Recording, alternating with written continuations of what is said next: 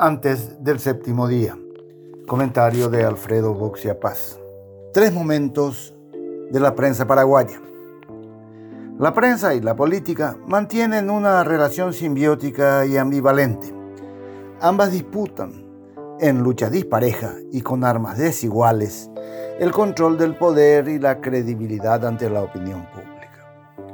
Por eso la existencia de un periodismo crítico y con miradas diversas constituye un pilar de las democracias.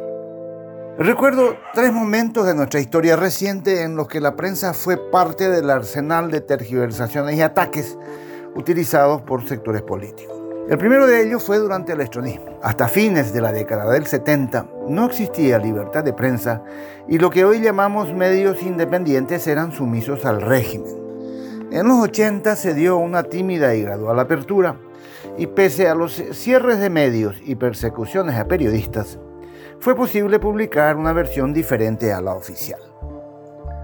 El estronismo siempre lo tuvo claro debía tener el monopolio de la comunicación a través de los medios estatales, cadenas radiales, dos canales de televisión y prensa comercial amiga.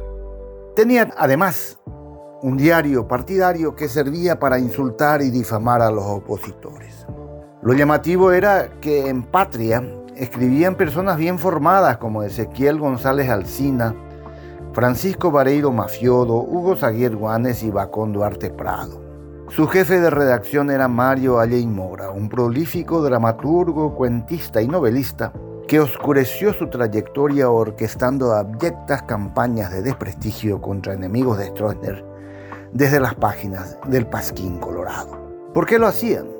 Supongo que eran estronistas convencidos y les tocó actuar en un mercado laboral que no ofrecía otras opciones.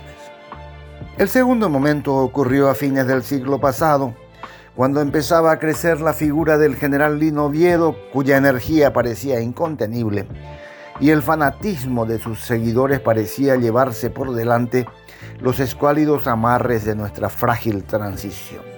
En aquellos tiempos asiagos que precedieron al marzo paraguayo, hubo muchos periodistas que hasta entonces habían parecido equilibrados y democráticos, que sumaron su voz, su presencia y su pluma para alabar al líder militar que representaba en clave populista a la ultraderecha colorada.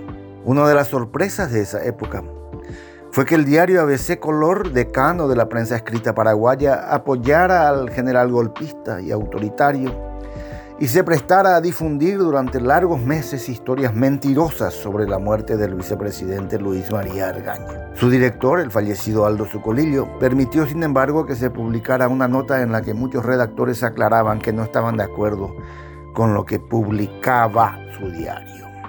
Nadie pudo aclararme por qué el señor Zucolillo admiraba tanto a Lino Oviedo. De lo que no tengo dudas es que la irrupción del pequeño jinete en la política despertó al enano fascista que muchos llevan adentro. El tercer momento es actual e inédito. Nunca antes había sucedido que un actor político individual comprara tantos medios de prensa escrita, radial y televisiva, más un activo ejército de perfiles falsos predeciblemente rentados, y los pusiera a trabajar en pos de sus objetivos. De nuevo, como durante el estronismo y durante el auge del oviedismo, vemos una gran cantidad de periodistas, incluyendo algunos nombres algo sorprendentes, volcados con entusiasmo a hablar bien del señor Cartes y de sus candidatos y a flagelar a quienes no estén alineados con él. Lógicamente, los comunicadores que trabajan en sus medios tienen derecho a hacerlo y merecen respeto. Pero digamos que, para los que me refiero, es más fácil encontrar motivaciones. En los casos de Stroessner y de Lino Oviedo, podríamos inferir que se apartaron de una línea independiente seducidos por su carisma personal o por coincidencia ideológica. Con Cartes esto puede ser descartado. El hombre lo que tiene es mucho dinero. Tienen derecho a hacerlo, sin dudas. Así como es nuestro deber señalar que un conglomerado de prensa empresarial tan macizo y homogéneo apuntalando a un líder político es dañino a la libertad de prensa.